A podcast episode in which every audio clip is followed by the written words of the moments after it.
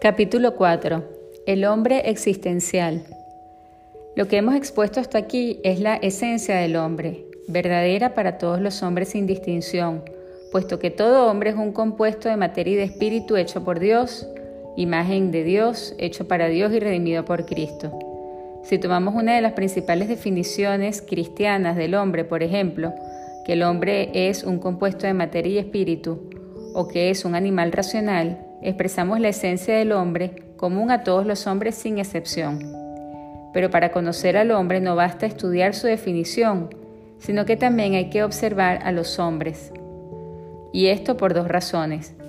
La primera es para desentrañar la gran verdad encerrada en la definición. Debemos estudiar a los hombres para descubrir lo que significa la definición. Debemos estudiar a los hombres tal como existen. De lo contrario, la esencia del hombre será solo una etiqueta.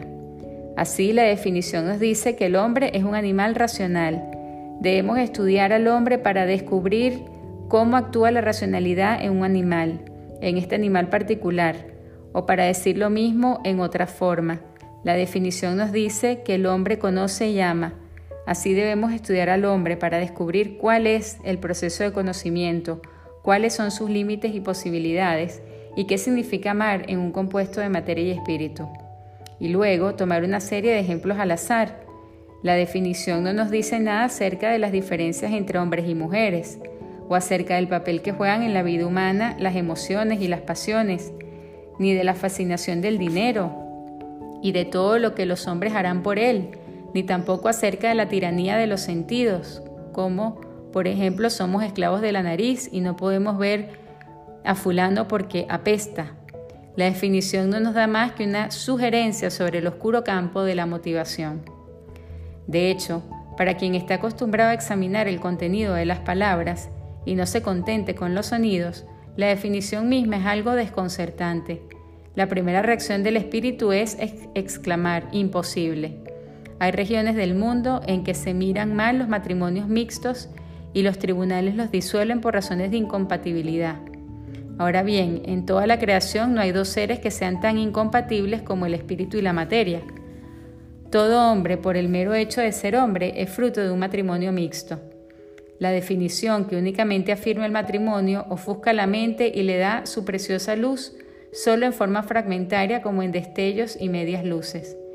Debemos estudiar a los hombres para ver qué efectos produce ese matrimonio, para ver qué unión es posible entre estas dos cosas tan opuestas, para ver cómo actúa el cuerpo sobre el espíritu y cómo reacciona ante él, para ver cómo en un momento domina una de las dos partes y en otro otra.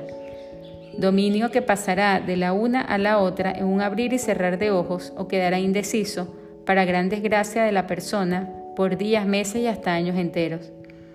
En todas las épocas en que los hombres han estudiado la unión de la materia y el espíritu, cosa que todos ellos son, apenas se han pasado más allá de la superficie de esta increíble relación. Los efectos imponentes a que ha dado lugar la desintegración del átomo son una bagatela en comparación con lo que resulta de solo una ligera penetración de la inteligencia humana en la comprensión de las relaciones entre materia y espíritu en el hombre. No podremos lograr esa penetración con el simple estudio de la definición de hombre, aunque para ello tampoco podamos prescindir de dicho estudio. Lo que es el hombre y lo que son los hombres, el hombre esencial, el hombre existencial, son dos objetos de estudio, cada uno de los cuales arroja luz sobre el otro y sin el cual no habrá progreso real en ninguno de los dos sectores. Hasta aquí hemos tratado de esbozar la primera razón por la cual no basta estudiar la definición de hombre si no se sigue estudiando a los hombres. La segunda razón es que mientras en todo hombre se verifica la definición, en cada uno se verifica a su manera. Cada hombre es un hombre y cada hombre es un hombre diferente. La clase especial de hombre que es cada uno resulta del efecto que produce en la esencia común dos hechos, que el hombre está dañado y que el hombre es libre. Cada uno de nosotros hereda algo de los antepasados dañados y libres. Cada uno de nosotros está rodeado de semejantes dañados y libres.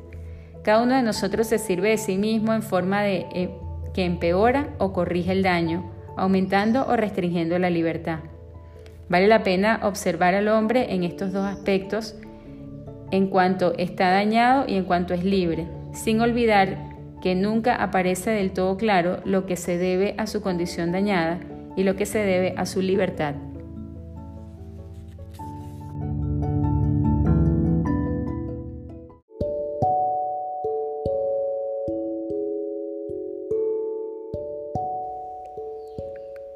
El cristiano cree que debido a la mala elección hecha por el Padre común de la raza humana, todos hemos heredado una naturaleza dañada y que uno de los efectos de ese daño es que propende a ulteriores daños, a menos que emprendamos una acción enérgica contra él.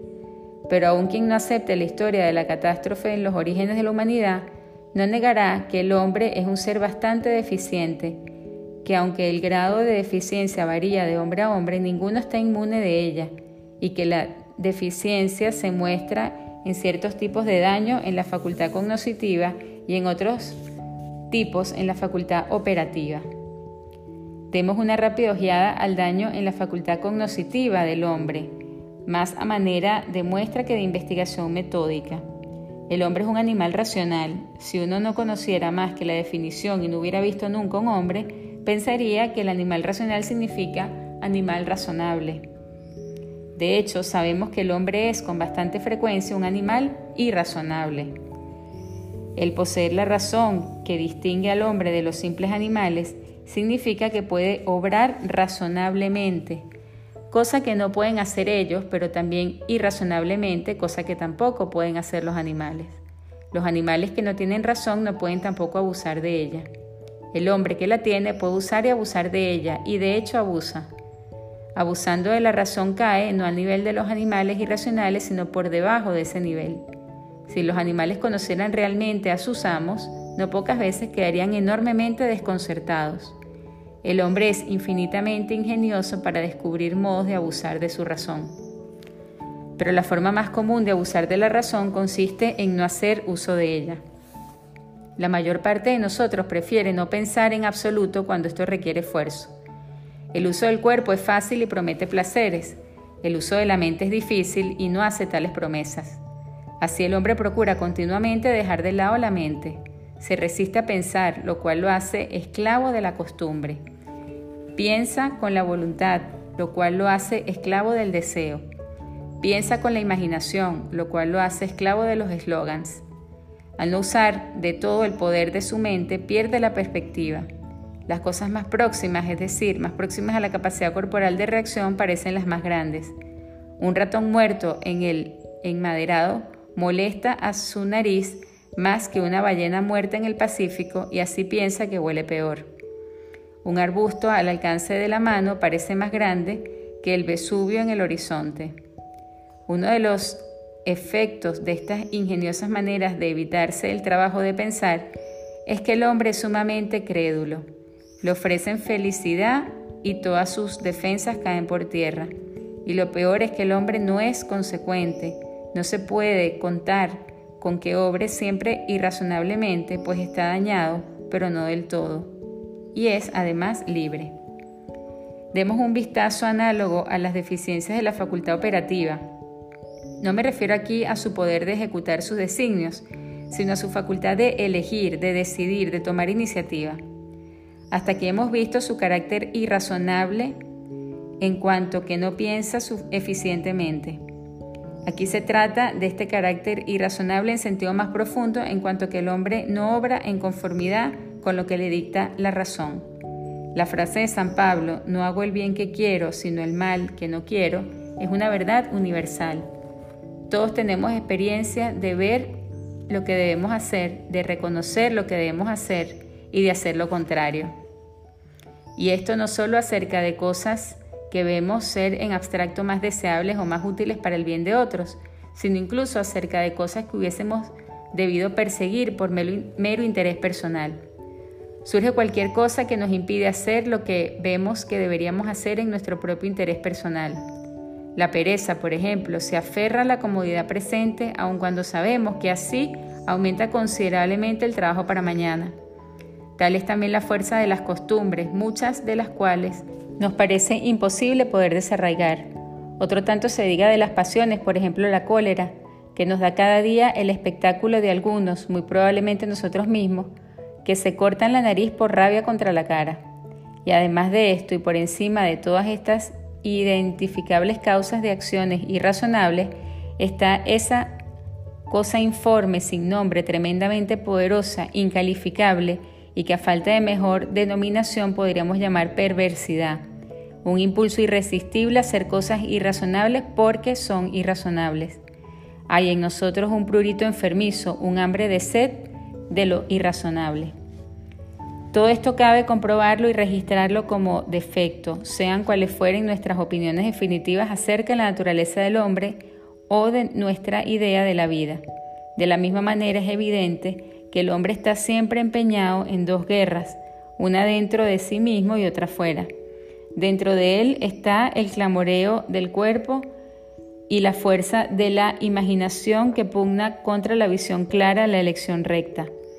Hasta cuando uno deja de lado toda norma, excepto la satisfacción de sus apetitos inferiores, observa que estos siguen siempre caminos distintos, formulando exigencias incompatibles, de modo que si damos gusto al uno, hemos de sacrificar al otro, como cuando uno desea a la vez el alcohol y el éxito en los negocios, o el flamante político que necesita la ayuda de un cacique político, al mismo tiempo que codicia a su mujer.